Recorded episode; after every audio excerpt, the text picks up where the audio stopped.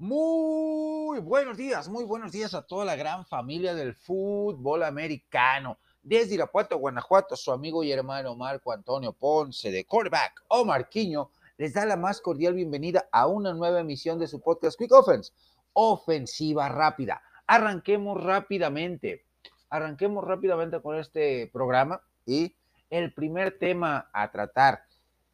Eh, Odell Beckham Jr por fin encontró un equipo, por fin encontró un equipo interesado en sus servicios, un equipo el cual eh, pues sí adolecía del tema de, receptores abiertos, a pesar de que tenía eh, jugadores interesantes, pero hacía falta un tipo eh, al cual pudieran generar este, este, este espacio para lanzarle los balones. Y eh, pues este equipo es el de los Baltimore Ravens, quienes se hacen de los servicios de Adel Beckham Jr. por una cantidad algo exagerada para una sola temporada, tomando en cuenta que viene de una lesión de rodilla, eh, del ligamento anterior cruzado, que se perdió una temporada completa y al momento de que inicia la temporada 2023 va a tener año y medio sin jugar, o sea, va a tener que trabajar tiempo extra o del Beckham Jr. para ponerse a tono. El gran problema va a ser quién le va a lanzar los pases. Sabemos que Lamar Jackson está con la etiqueta de jugador franquicia no, no exclusivo con el equipo de los, de, de los Ravens. Y esta movida de la gerencia general, de, eh, el dueño, de traer a un mediático eh, Odell Beckham Jr., que estando sano es un jugador espectacular, es un jugador eh, que marca mucha diferencia, pero el tema es, viene de, va, a estar prácticamente un año y medio sin jugar, o estuvo un año y medio sin jugar desde esa lesión en el Supertazón eh, con los Rams, el cual ganó, donde era el, el mejor jugador, estaba muy por encima su desempeño al de Cooper Cup en ese supertazón que ganan los Rams en su propio estadio, en el SoFi Stadium, hace un par de temporadas. Y viene la lesión, se pierde eh, todo 2022 eh, por, por ese, esa intervención quirúrgica en la rodilla.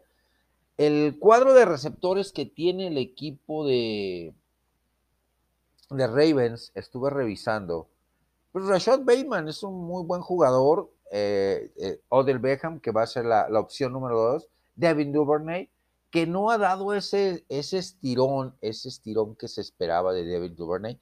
Ha brillado en equipos especiales, pero como receptor abierto sí ha quedado un poquito a deber. Mark Andrews como ala cerrado. Isaiah Likely también, eh, otro, otro muy buen ala cerrado. El tema va a ser quién les va a lanzar. Lamar Jackson Tyler Huntley o Anthony Brown. Eh, Tyler Huntley es un mariscal de campo que tiene buenas, eh, buenas eh, cualidades, pero no termina de explotar. Anthony Brown es un coreback de tercer equipo que hay mucho que pulir, hay muchos detalles en juego de piernas, en mecánica de brazo, tienen, tienen, eh, tendrían mucho que trabajar. Como lo mencioné al, eh, principio, esta, esta, movida, pues, va a provocar que Lamar Jackson eh, firme su etiqueta franquicia y se abra una ventana un poquito más amplia para la negociación del contrato a largo plazo que está pidiendo Lamar Jackson con el equipo de de los Ravens. Que en el caso de que sea Lamar Jackson el quarterback, eh, quien sea el que lanza los pases para el equipo de los eh, Ravens la próxima temporada, esta temporada 2023, pues va a ser una gran ganancia. ¿Por qué? Porque ya han, eh, han estado entrenando juntos a últimas fechas, tanto del Beckham como Lamar Jackson, el nuevo coordinador ofensivo de los Baltimore Ravens, es una persona que se enfoca más al ataque aéreo, prioriza más el ataque aéreo, eh, Todd Monken se llama, Todd Monken, eh, de 57 años, eh, es un coordinador ofensivo,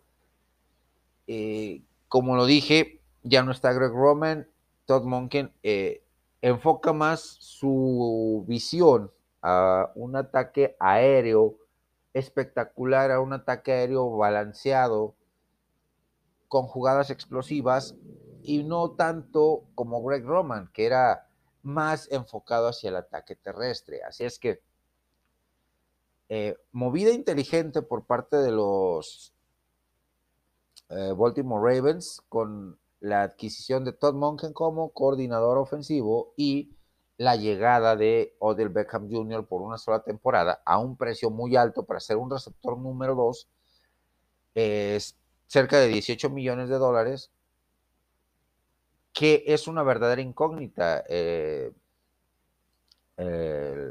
la situación de Odell Beckham Jr., casi año y medio, o va a ser año y medio sin jugar, cuando inicie la temporada. Lo vamos a ver eh, fuera de ritmo, fuera de tono, eh, en rutas muy cortas, ya casi con 32 años de edad, ya los mejores años de Odell Beckham ya pasaron, todavía sigue teniendo gasolina en el tanque, pero no es ni por mucho eh, un jugador en el cual se pueda confiar al 100% porque viene de dos lesiones muy fuertes en ambas rodillas del ligamento anterior cruzado que lo han hecho perderse una cantidad sobre eh, muy importante de partidos, una cantidad muy importante de partidos que para un jugador de alto rendimiento, un deportista de alto rendimiento, eh, perderte tantos partidos, eh, generar esta, esta ausencia como jugador, como parte del sistema ofensivo, pues termina por afectar, termina por generarte eh, conflicto con tus compañeros, con tus eh, con tu sistema ofensivo. ¿Por qué? Porque estás dejando un hueco.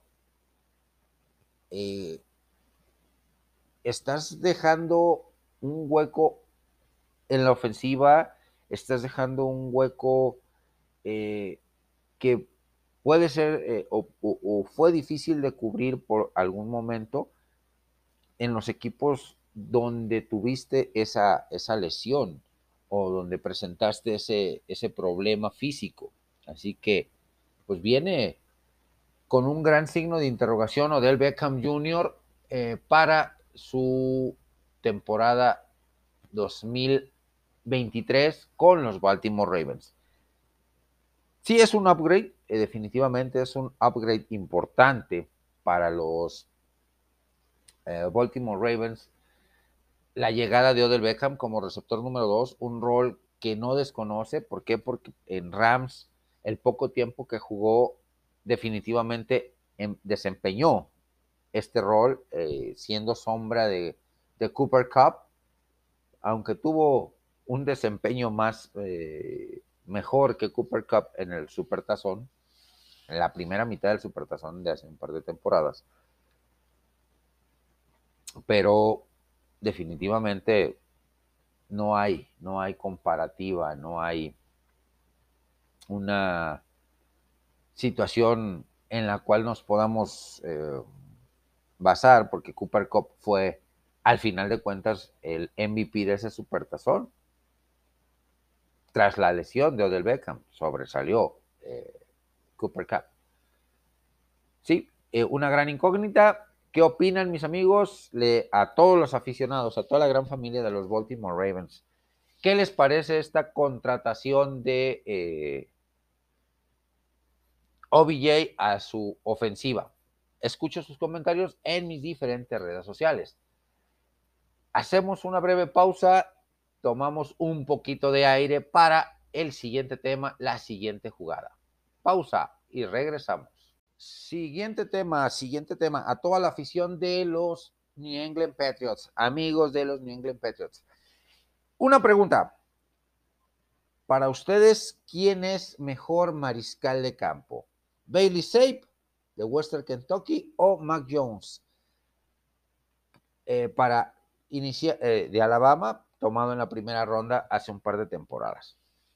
Esta pregunta se las hago porque se ha suscitado desde la semana pasada hasta la fecha actual, eh, hasta la edición de este programa, el tema de que pues, Bill Belichick, entrenador en jefe de los New England Patriots, ofreció a algunos equipos a Mac Jones en algún posible trade. ¿Por qué? Porque tuvo problemas con, eh, de, actitud con Mac Jones la temporada pasada, porque la situación eh, con el invento que intentó hacer Mr. Belichick con Matt Patricia y Joe Judge como co-coordinadores ofensivos, gente que no conoce esta situación, no conoce esta faceta del fútbol americano, que son genios en sus respectivas áreas, como es Matt Patricia a la defensiva y Joe Judge en equipos especiales, pues sí generó conflicto eh, con Mac Jones, el mariscal de campo, que se lesionó, se perdió algunos partidos, regresa de esa lesión y no se siente cómodo. Y discute con Belichick, discute con Matt Patricia, discute con Joe Judge. Y termina por ser una, una novela que pues generó un tema de morbo a, mediados de la semana pasada y en, este inicio de, de esta semana actual por el posible trade. Se, mencionaron equipos como Tejanos, como Commanders, como Colts, como Texans, eh, Denver también. Mac Jones fue una, primera selección global eh, proveniente de Alabama, de 1,91 de estatura y 98 kilos. Es eh, un pick global número 15 del 2021, de hace dos años. Esta temporada, eh, solamente lanzó 2.997 yardas con 14 pases de anotación y 11 intercepciones. Completó el 65.2% el 65 de sus pases. 288 completos de 442. Un rating de, de pasador de 84.8%. Pues números nada malos eh, proveniente del, sistema eh, o de la escuela del programa universitario, perdón, de Alabama, eh, Mac Jones, que tiene grandes cualidades. es un pasador, sí, de, bolsillo, poco movible, que no, no, no encaja con el perfil de mariscales de campo de la actualidad, pero que proviéndole una línea ofensiva buena y receptores de buena calidad, te puede generar buenas, eh, buenos números, buenas estadísticas y mantener competitivo al equipo. Pero el gran problema es que discutió con Belichick, discutió con sus ex, coordinadores ofensivos, como lo es Patricia y eh, como lo es Matt Patricia y Joe Josh, motivo por el cual en este offseason se movió eh, la gerencia general Robert Kraft y el mismo Bill Belichick para traer un coordinador, a alguien que ya había trabajado con ellos, como lo es Bill O'Brien, que estaba como coordinador ofensivo en, en Alabama, detrás de Nick Saban, que ya conoce el sistema, que ya conoce el régimen de Belichick, del monje, para tratar de sacar una mejor versión de Mac Jones. Para mí, lo que ha sucedido en estos últimos días con estas informaciones de Mac Jones, con, estas, con esta temática del trade, de que no le está gustando, es porque quiere generar en Mac Jones un tema de mayor liderazgo, porque perdió el, liderazgo del equipo ofensivo Mac Jones, los partidos que se ausentó la temporada pasada, a manos de Bailey Sape, un, mariscal de campo eh, con tremendas hechuras, eh, drafteado en cuarta ronda, pick número 137 del año pasado, del 2022, proveniente de Western Kentucky. Que tuvo una temporada regular completando el 70.7%, casi el 71% de sus pases, 781 yardas, 5 pases de anotación, 3 intercepciones. Evidentemente cometió errores, pero mostró mejor liderazgo mostró mejor empatía con sus compañeros de equipo y le respondían de mejor manera en el terreno de juego que a Mac Jones. Y, la afición, la afición de Nueva Inglaterra, cuando por jerarquía regresa a la titularidad Mac Jones después de, su lesión, le devuelve la titularidad, la gente se le volteó, a Belichick se le volteó al staff de cocheo ¿Por qué? Porque estaba haciendo bien las cosas Bailey Safe.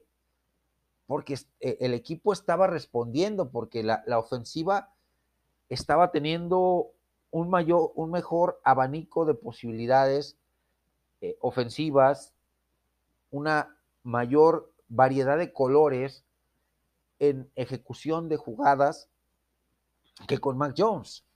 Y Bailey Safe es un eh, mariscal de campo que involucra perfectamente o que combina perfectamente el tema de eh, la, ser un pocket passer o ejecutar jugadas como pocket passer, pero también ser un eh, mariscal de campo que genere yardas con las piernas. La, discrepancia entre estos dos mariscales de campo, uno, la ronda de draft en que fueron seleccionados, uno en la primera ronda, pick número 15, otro en la ronda número 4, pick número 137. Punto número 2, mejores números en, porcentaje de pases completos de Bailey Safe. 60.8 contra 70.7. Mejor rating de Bailey Safe contra eh, lo generado el 84.3 de eh, Mac Jones contra 100.9 de eh, Bailey Safe. Eh, pueden ser números engañosos, pero la, el liderazgo que mostró Safe los partidos que jugó sí pusieron mucho en duda la inversión de pick de primera ronda de Mac Jones y lo que generaba a, la ofensiva la temporada pasada. Pues eh, termina por ser un, tema mediático y, como les digo, va a terminar siendo justamente eso, un tema mediático. Bill O'Brien trabajó con, eh, este, con este muchacho, con Mac Jones eh, en Alabama, lo conoce, va a tratar de sacarle la mejor versión en esta su última temporada. ¿Por qué? Porque Bailey Safe, viene pisando muy fuerte a, título personal. Mecánica de brazo, mucho mejor la de Bailey Safe. Liderazgo, mucho mejor el de Bailey Safe. Eh, sentido de improvisación en jugadas, eh, en jugadas rotas, Bailey Safe. mayor, eh, mejores números, Bailey Safe. Eh, tangibles e intangibles para este tema, para esta situación, entre estos dos mariscales de campo, mejores tangibles e intangibles los de Bailey Safe. Vamos a ver, como les digo, qué sucede si es para picarle la cresta a Mac Jones este, esta situación de que te ofrezco en un trade eh, a otros equipos para recuperar capital de draft, pero sinceramente eh, no creo que valga una primera ronda eh, Mac Jones. Si, si, hubiera dado alguna negociación con algún equipo en estos días, máximo a título personal, Mac Jones es pick de segunda ronda, pick de dos picks de, de segunda ronda de este año y del que viene, pick de cuarta ronda, condicional de 2024 es lo, que yo pagaría si fuera un gerente general o dueño de alguna franquicia y me ofrecieran a Mac Jones. ¿Qué opinan? ¿Qué opinan mis amigos sobre este tema que está generando mucha polémica, mucho ruido en, las eh, en el seno de, de los Patriotas de Nueva Inglaterra de cara al draft colegial, de cara a lo que viene siendo la pretemporada y la temporada regular. Quiero escuchar su punto de vista en mis diferentes redes sociales. Hacemos una breve pausa, tomamos un pequeño respiro y volvemos con la siguiente jugada. Siguiente tema, siguiente jugada. Vamos a hablar de eh, lo, del equipo de, América, del equipo de la estrella solitaria. De cara al draft, eh, se han mencionado cuatro candidatos, cuatro mariscales de campo que podrían llegar al equipo de la estrella solitaria eh, para generar presión a, al actual titular, a Dak Prescott, después de una temporada realmente asiaga, realmente complicada para Dak Prescott, eh, con, siendo el coreback más interceptado eh, después de que regresó de su lesión. Y eh, creo sinceramente que ya con una nueva visión ofensiva, tomando, tomando el tema de que va a ser Mike McCarthy, el actual entrenador en jefe, quien llame las jugadas. El diseño de las ofensivas va a estar a cargo de Brian Schottenheimer. Eh, puede haber una mejoría en Dak Prescott, pero sabemos que tiene ciertas situaciones, por ahí Dak Prescott, eh, que mejorar en cuanto a eh, mecánica de brazo, en cuanto a eh, movimiento de pies, toma de decisiones, que lo están trabajando ya como tal.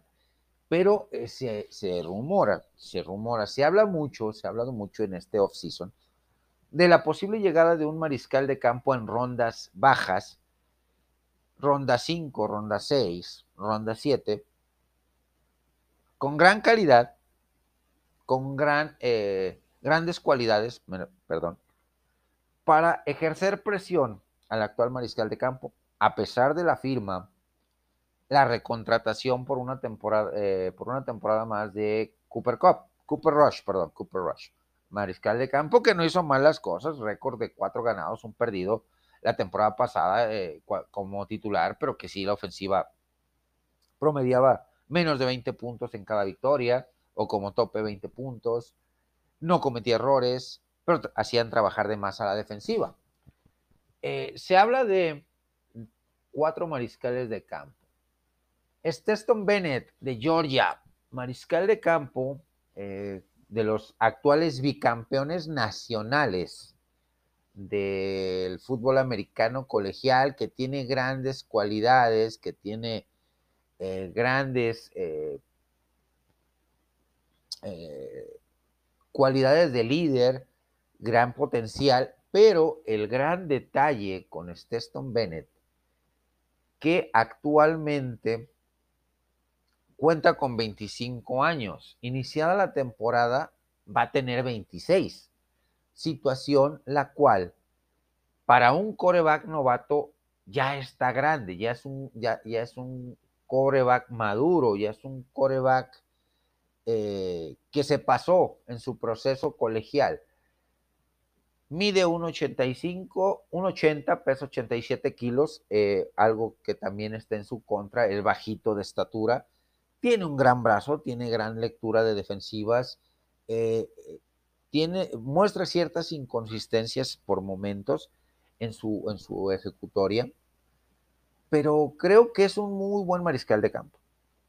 Pero tomando en cuenta que eh, en su si llegase a los Vaqueros de Dallas, su temporada de novato tendría ya 26 años, cuando otros mariscales de campo de su misma edad, Tua Tagovailoa, eh, Lamar Jackson, Joe Burrow,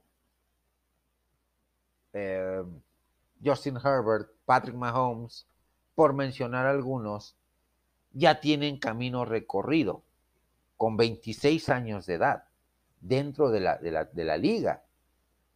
Ya tienen un periodo de adaptación más importante eh, en, esta, en esta liga, en, este, en esta NFL actual.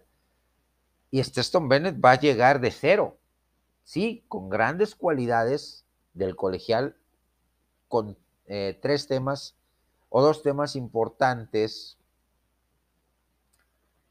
eh, que es la edad, el factor edad y el factor estatura.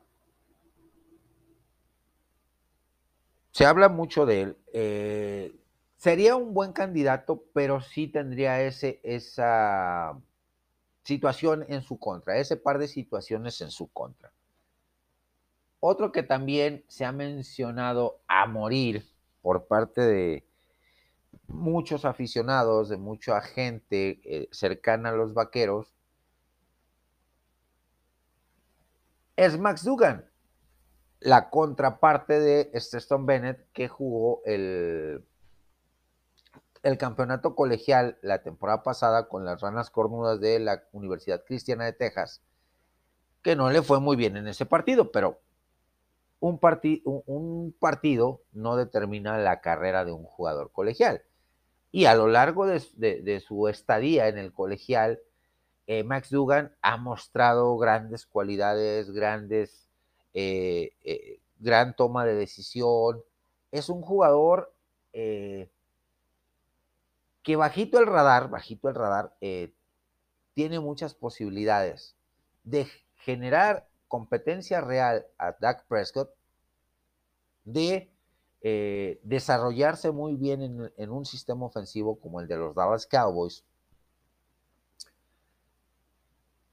Y que eh, a pesar, a pesar de que es bajito de estatura, mide un 86, un 87, 94 kilos de peso, tiene un gran brazo, tiene gran, grandes cualidades físico-atléticas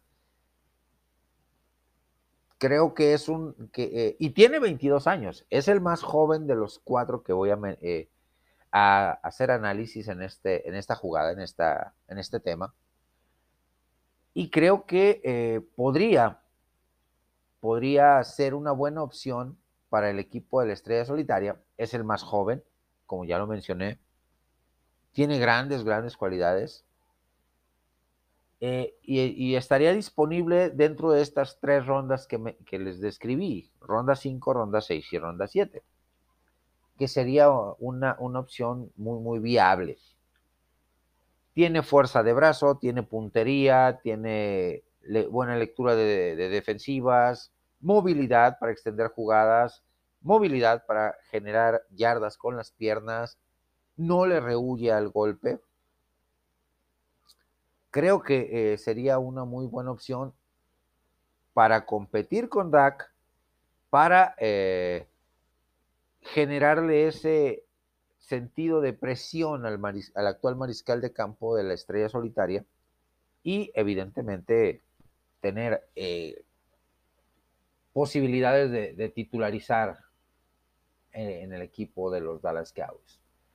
Aidan Connell de Purdue es el tercero es el más alto de los eh, candidatos. Mide 1,91, 97 kilos de peso, gran brazo, eh, pocket passer eh, de, los de la vieja escuela. creo que muy poco, tiene 24 años, llegaría a la temporada regular con 25 misma situación que Stone Bennett. Diferencia el tema de la estatura, 1,91 contra 1,80. El peso también, eh, casi 100 kilos contra eh, cerca de 90 de Stone Bennett. Híjole, eh, creo que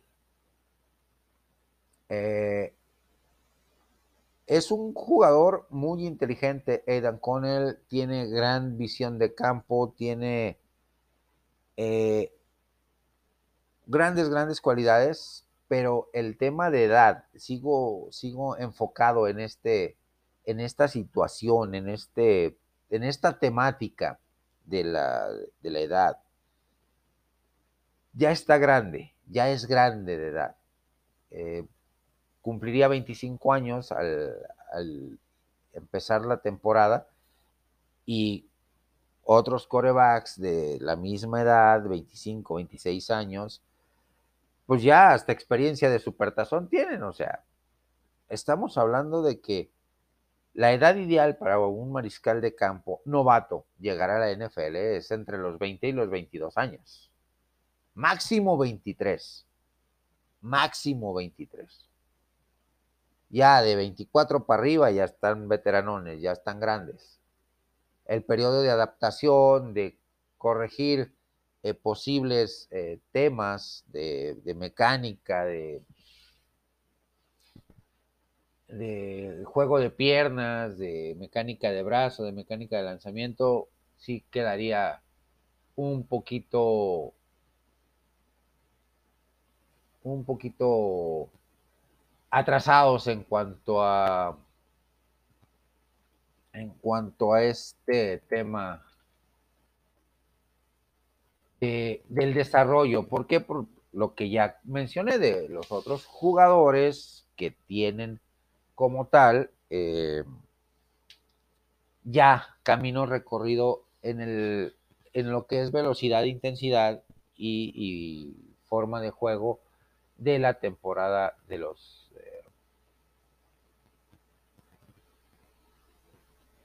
de la NFL.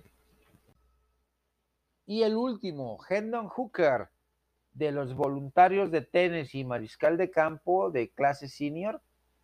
Tiene 23 años, está en, la, está en el límite de edad, Hendon Hooker, pero viene de una lesión importante. También mide más de 1,90, 218 libras. Eh, viene de una lesión importante, la cual le impidió jugar eh, la parte final de la temporada regular en la NCAA en 2022. Eh, lanzó para 3.135 yardas, 27 touchdowns, solamente dos intercepciones, completando casi el 70% de sus pases, un promedio de 9.5 yardas por cada pase lanzado, un rating colegial de 175.5 puntos. O sea, grandes, grandes cualidades de Hendon Hooker que eh, va a perder valor, va a perder valor de, dentro de, draft eh, durante la temporada. De NCAA tuvo eh, Hooker. Los números suficientes para ser, el, ser considerado dentro de los primeros cinco o dentro de los mejores cinco mariscales de campo la lesión, el no participar en el combine, eh, todo este proceso posterior a, pues le bajaron, le bajaron puntos y yo creo que sí va a caer a una cuarta o quinta ronda, que le vendría bien a los vaqueros. Tiene cualidades muy parecidas a, a Dak Prescott. Sabe correr con el balón, tiene un brazo de mucha precisión, sabe hacer cambios de jugada, tiene muy buena toma de decisiones, Handon Hooker, y está en el límite de edad para eh, ser un coreback novato dentro de la NFL, a, diferencia de Aidan O'Connell y de este, Bennett. Creo que, eh, pues definitivamente, definitivamente Bennett eh, va a llegar a la NFL como un coreback no drafteado. No creo que haya un equipo que se arriesgue a tomarlo en ronda alta o dentro de, los siete picks de draft. Como pick compensatorio podría ser. Amigos, aficionados y hermanos de la eh, de la estrella solitaria, del equipo de la estrella solitaria. ¿A quién de estos cuatro les gustaría tener a ustedes como parte del roster 2023 para desarrollarlo y generarle presión a Dak Prescott, el, actual mariscal de campo titular de los Dallas Cowboys? Para ver una mejor versión de Dak. Leo y escucho sus comentarios en mis diferentes redes sociales. Hacemos una breve pausa y regresamos con la siguiente jugada. Siguiente, siguiente jugada. Vamos a hablar del el tema que se suscitó eh, eh, en recientes días también con Trey Lance, mariscal de campo de los 49 de San Francisco, el cual, pues, muchos aficionados eh, de San Francisco han perdido la paciencia rápidamente con este mariscal de campo. Que si se equivocó San Francisco en invertir eh, y subir en, aquel, en, el draft de aquel momento donde fue tomado con el pick número 3 global, Trey Lance, eh, que se le ha pasado prácticamente entre algodones. Ese es un soberano hecho. Ha jugado muy poco, se ha, de colegial a profesional eh, mostró eh, o, tenía mucho potencial, un techo muy grande, y lo sigue teniendo. Creo que la...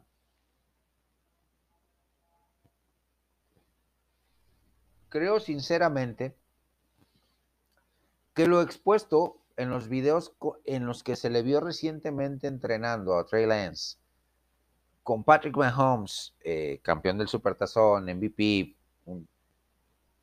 se ha visto un, un Trey Lance con una muy buena mecánica de brazo, ha mejorado mucho.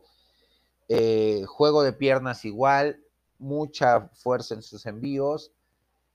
Creo que eh, para nada es una, o, para nada fue una decisión acelerada por parte de Johnny Lynch, por parte de Kyle Shanahan, haber drafteado a Trey Lance. Sí, Llegó Brock Purdy, hizo maravillas Brock Purdy la temporada pasada. Trey Lance se lastimó prácticamente en el segundo juego, en la primera jugada del segundo partido, que jugó como titular.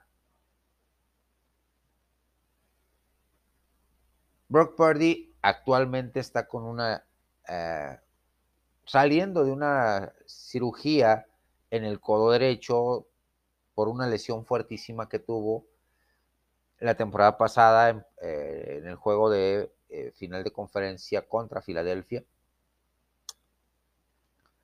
que le va a llevar seis meses en proceso de, eh, de recuperación y rehabilitación.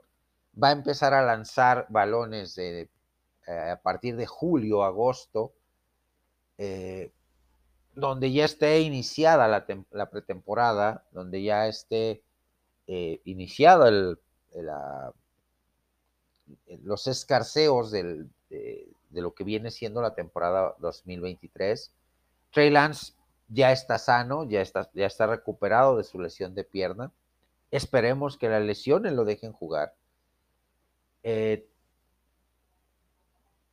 Sam Darnold, que fue, draft, que fue comprado, o adquirido eh, en agencia libre, es un coreback joven todavía, ya veterano, ya con experiencia, que no ha brillado o no ha dado ese do de pecho eh, que, eh, requiere haber sido un pick global número 3, igual que Trey Lance, eh, en, su en su draft, pero que puede aportarle mucho al sistema ofensivo de Kyle Shanahan, Sam Darnold.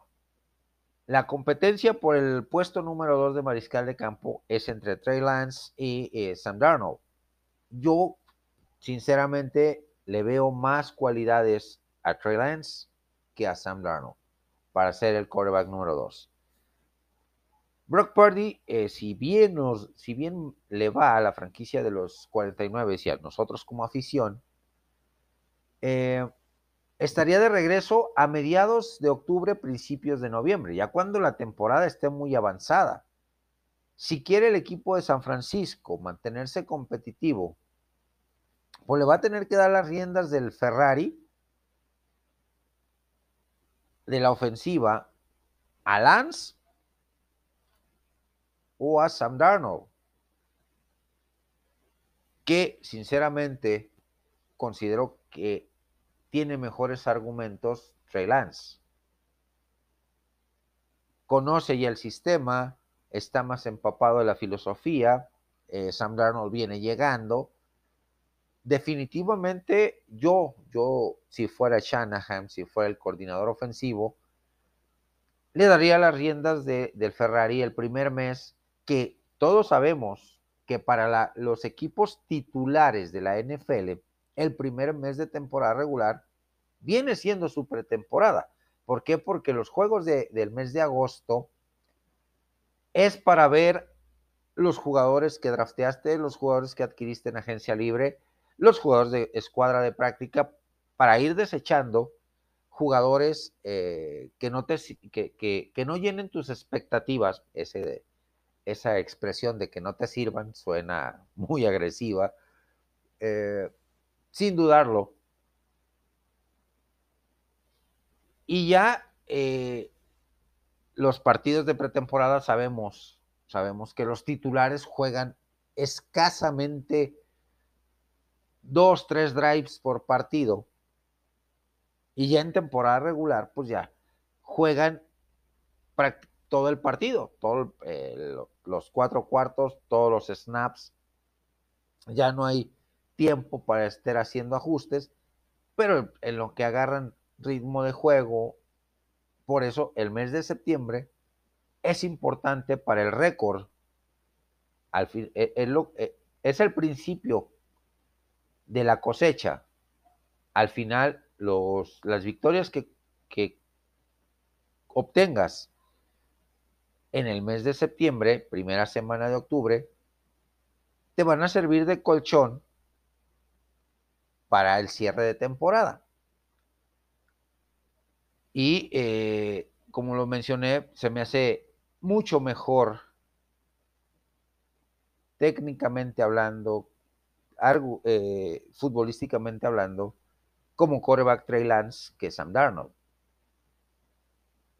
Lo que se ha visto en estos videos que ha, que ha posteado tanto Pat Mahomes como eh, el mismo Lance en sus entrenamientos conjuntos es que se ha visto una mejoría en la mecánica de brazo de Lance, se ha visto una mejoría en el juego de pies de Lance, en la toma de decisiones y en la ejecución como tal de, de los pases.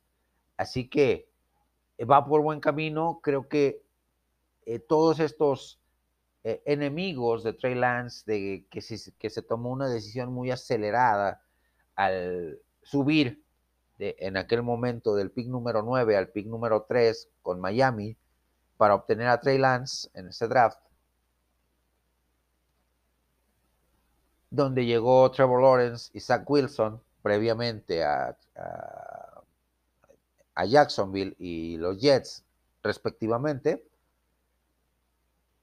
creo que hay que darle paciencia. Las lesiones lo han golpeado a Trey Lance, no le han permitido eh, dar ese siguiente paso de calidad. Y eh, pues ahorita tendría una, tiene una muy buena opción. Ya está sano, está entrenando, está recuperando forma.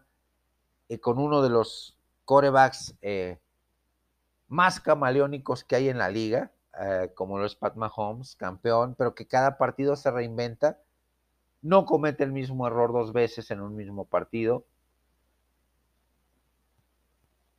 que es de los más electrizantes, de los más eh, efervescentes eh, de Pat Mahomes eh, en, toda la, en toda la NFL.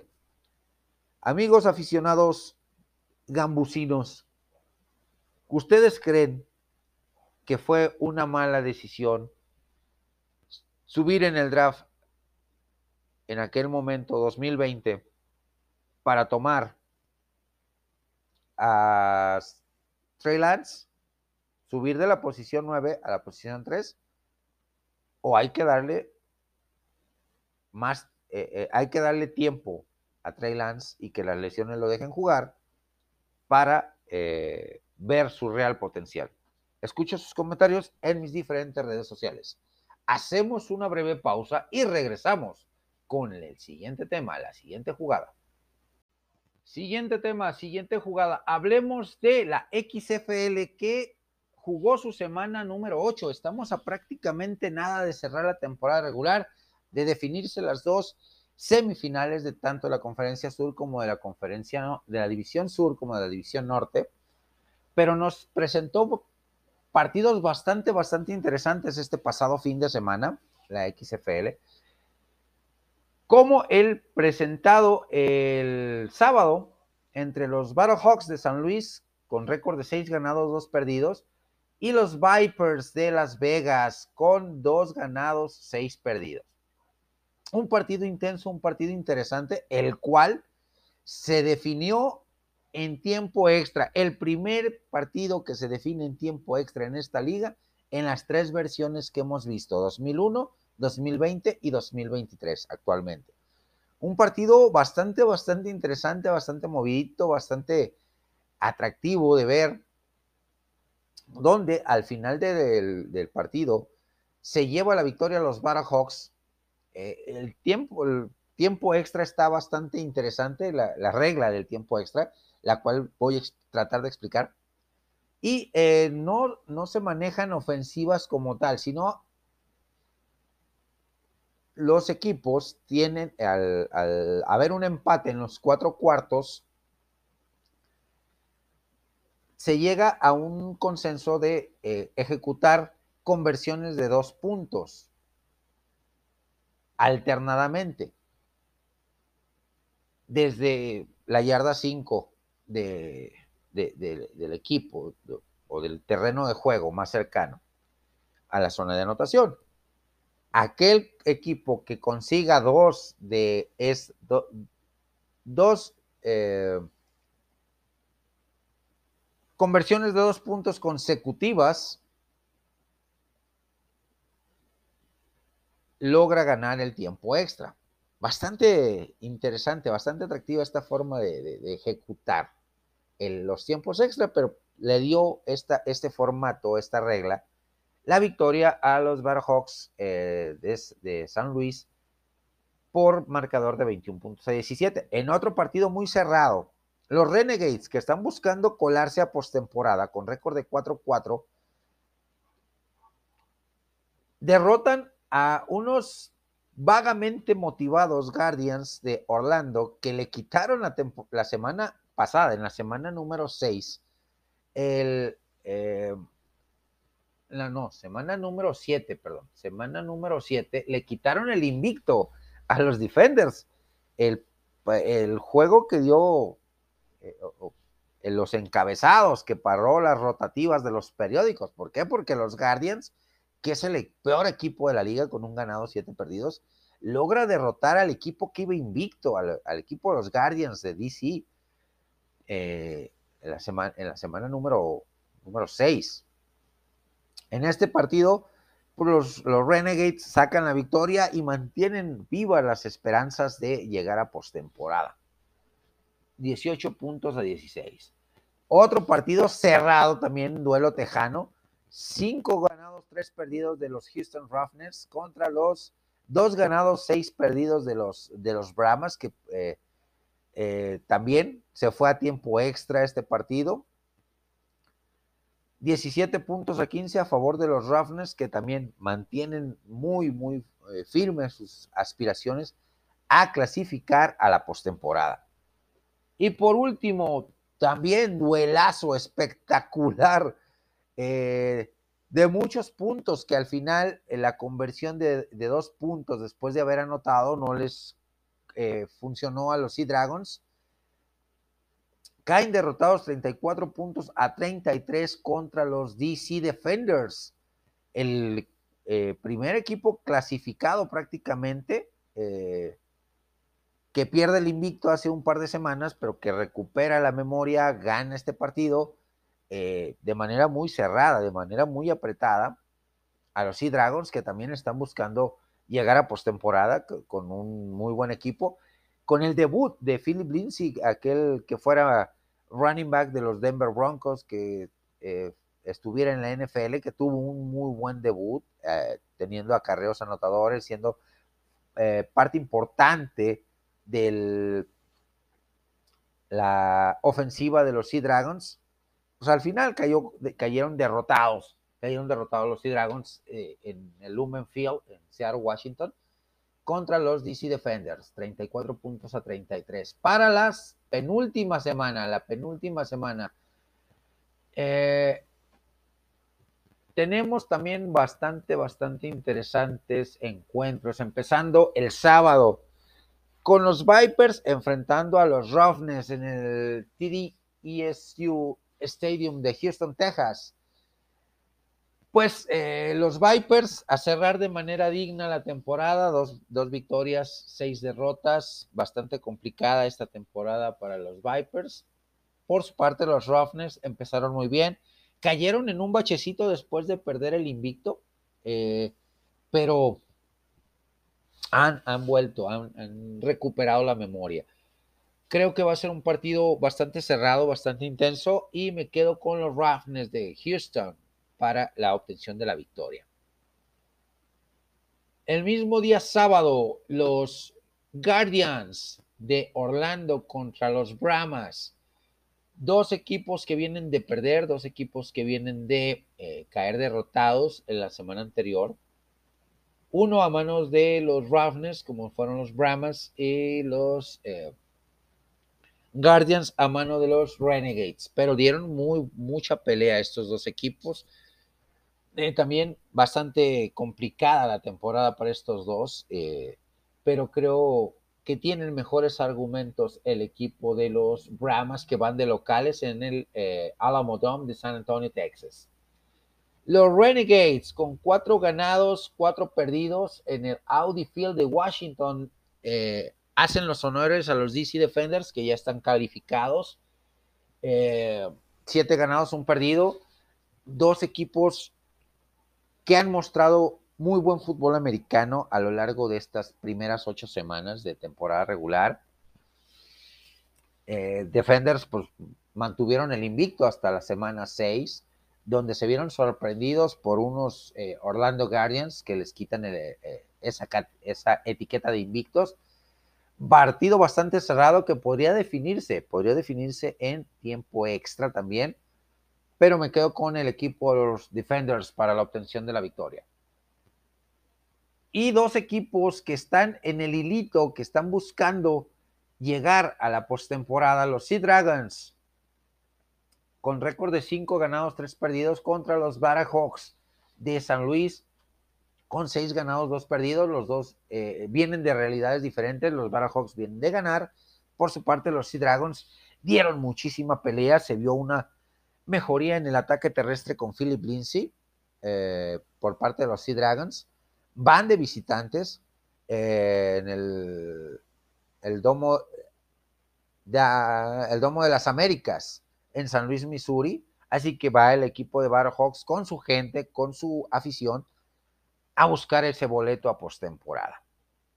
Sea Dragons, pues un partido complicado, un partido complicadísimo pero creo que eh, va a tener eh, chances de ganarlo. Yo creo que se va a tiempo extra eh, y lo termina ganando los Sea Dragons.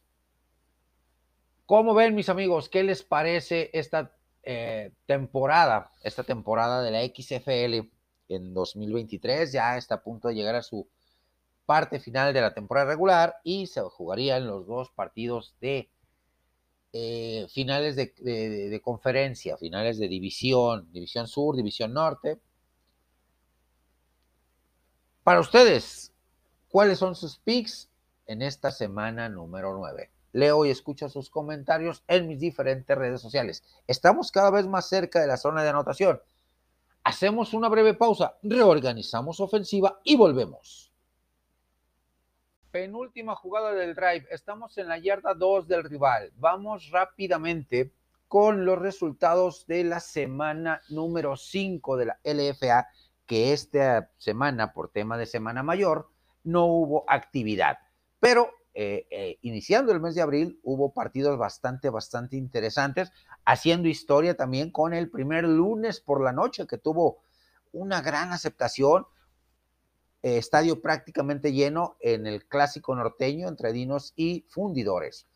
Arrancamos el día primero de abril con el encuentro entre caudillos contra Reyes, caudillos de Chihuahua contra Reyes de Jalisco, Reyes de Guadalajara.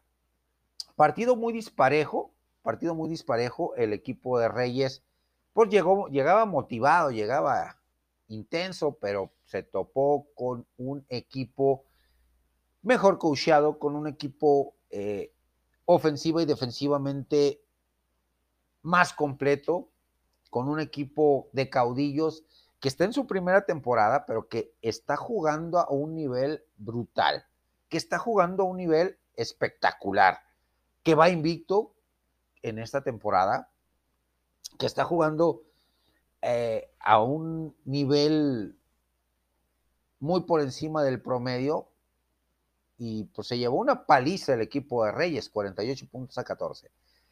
En el clásico de, de la Ciudad de México, en el clásico del centro, Mexicas contra Raptors. Raptors eh, obtiene la victoria y blanqueada por 15 puntos a cero sobre los Mexicas, que no se vieron por ningún lado.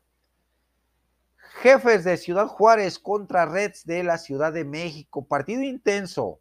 Se vio mejoría por parte del equipo de jefes, con nuevo entrenador en jefe, nueva, nueva filosofía, pero el resultado fue eh, a favor de los Reds, 36 puntos a 21. Galgos de Tijuana contra Gallos Negros. Gallos que está teniendo una temporada bastante complicada, cae derrotado y humillado 47 puntos a 13 en el Estadio Caliente, en la perrera más grande del mundo, contra el equipo de Galgos, que eh, la, llegada o la adición de Terrence Williams, receptor abierto, ex vaquero de Dallas, ha favorecido mucho al equipo o ha ayudado mucho al equipo de los Galgos.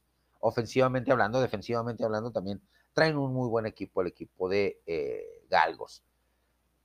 Vámonos con el clásico, el clásico norteño, entre fundidores, contradinos, tremendo partido, espectacular por todos lados, con muchos puntos, jugado el lunes por la noche, primer lunes por la noche en la historia de la LFA y fue todo un éxito. Eh, felicito a la LFA por tomar una decisión tan arriesgada. En el Estadio Francisco y Madero, el Dinos eh, jugó a un gran nivel y obtiene la victoria, 38 puntos a 31 sobre el equipo de fundidores. Tremendo, tremendo partido. Espectacular, espectacular en todas las facetas.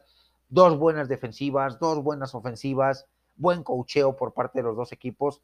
Creo que este va a ser el parteaguas, este partido, para en temporadas eh, próximas, pues seguir teniendo, seguir teniendo partidos de lunes por la noche, que la vara quedó muy alta la vara quedó muy alta para eh, seguir programando partidos eh, de, esta, de esta índole.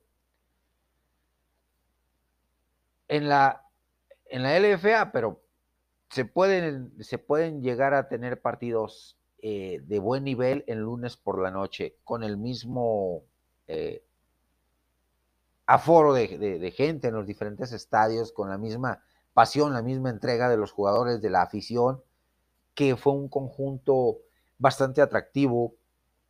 Ver el apoyo de Dinos, ver el apoyo de las aficiones de Dinos y de Fundidores, con un total respeto, eh, apoyando a sus respectivas eh, franquicias y brindándonos un partido realmente digno de un lunes por la noche. Para la semana número 6, para la semana número 6 tenemos partidos bastante, bastante interesantes. Arrancamos el 14 de abril. Galgos contra Reyes en el Estadio Caliente. Segundo partido de local para el equipo tijuanense. que viene motivadísimo después de ganarle a Gallos Negros. Eh, Reyes viene de perder, eh, viene con el ánimo decaído. Eh, Galgos está teniendo, como les digo, las inclusiones de jugadores ex X, ex NFL, ex CFL. Le está ayudando mucho a este equipo, también el talento mexicano. Creo sinceramente que va a ser un partido a favor del equipo de Galgos. Reds contra Gallos Negros en el estadio del Tech Campus Ciudad de México. Va de local el equipo de Reds. Reds que viene de ganar en un partido ciertamente cerrado contra el equipo de jefes de, eh, Ciudad Juárez, que no han tenido una muy buena temporada, pero que mostraron ciertos avances en este partido. Por su parte, Reds, eh, por su parte, Gallos viene de ser humillado eh, contra el equipo de los Galgos, así que va a ser un partido complicado para el equipo de Gallos. Creo que gana, gana el equipo de, de Reds. Caudillos contra Dinos, dos equipos que vienen de ganar, dos equipos que vienen de jugar eh, muy buen fútbol americano de tener muy, eh, un desempeño muy bueno en esta temporada.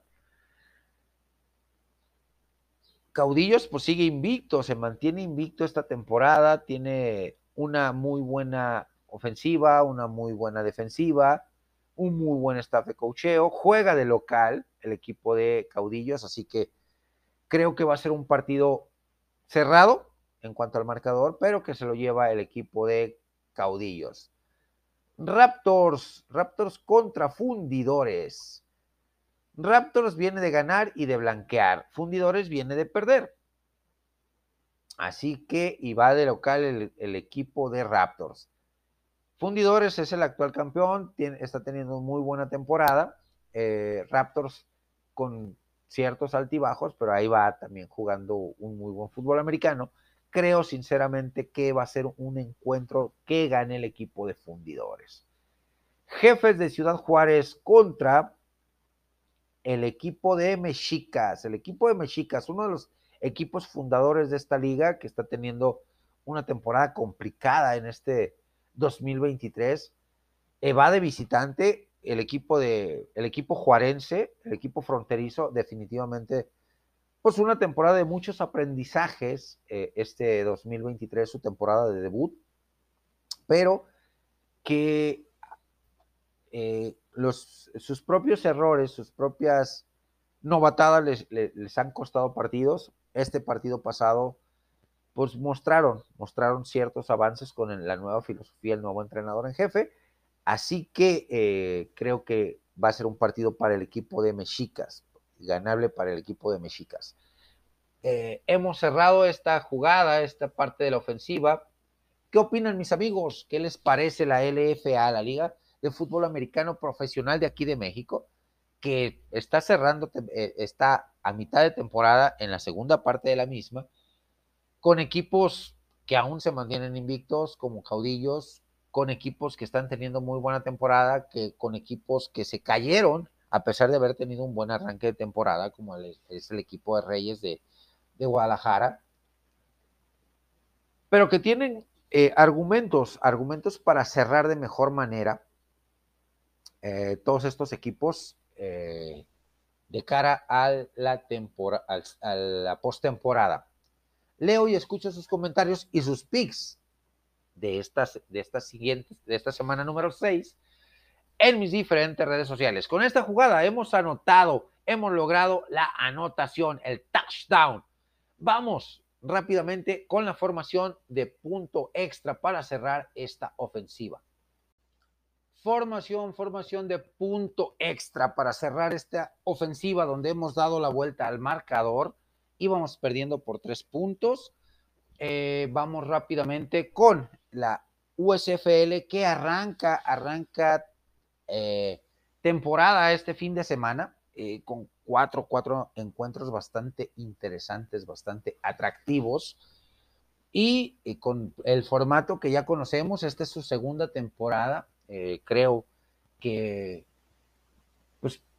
despedimos al equipo de los Bandits de Tampa Bay y le dimos la bienvenida, o le damos la bienvenida, más bien dicho, al equipo de los Showbats o eh, botes de vapor de Memphis. Cuatro estadios para ocho equipos, dos divisiones, División Sur, División Norte. Eh, bastante, bastante atractivo. Ya tenemos eh, un campeón como tal, que son los Stadiums de Birmingham eh, que van a buscar refrendar eh, su título. Van a buscar refrendar su título, pero van a tener una temporada bastante complicada. Para la semana número uno, los Showbats eh, en su estadio enfrentan a los Philadelphia Stars, que tuvo una temporada pasada de Philadelphia Stars muy, muy buena, bastante, bastante interesante. Creo que va a ser un partido atractivo de ver, atractivo de seguir, pero creo que se lo lleva el equipo de Filadelfia. También el día sábado, sábado 15, en el Protective Stadium de Birmingham, Alabama, los eh, generales de Nueva Jersey le hacen los honores al campeón, a los eh, Birmingham Stallions. Birmingham se reforzaron bien, tuvieron una eh, una pretemporada buena.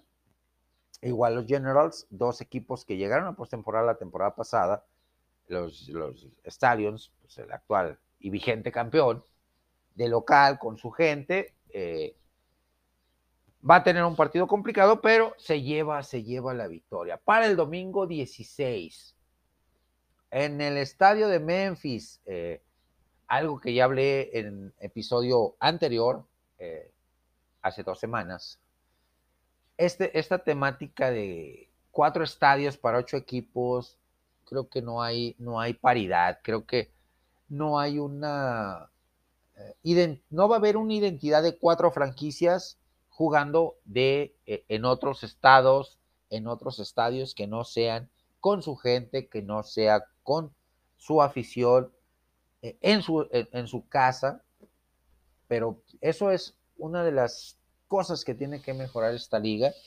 eh,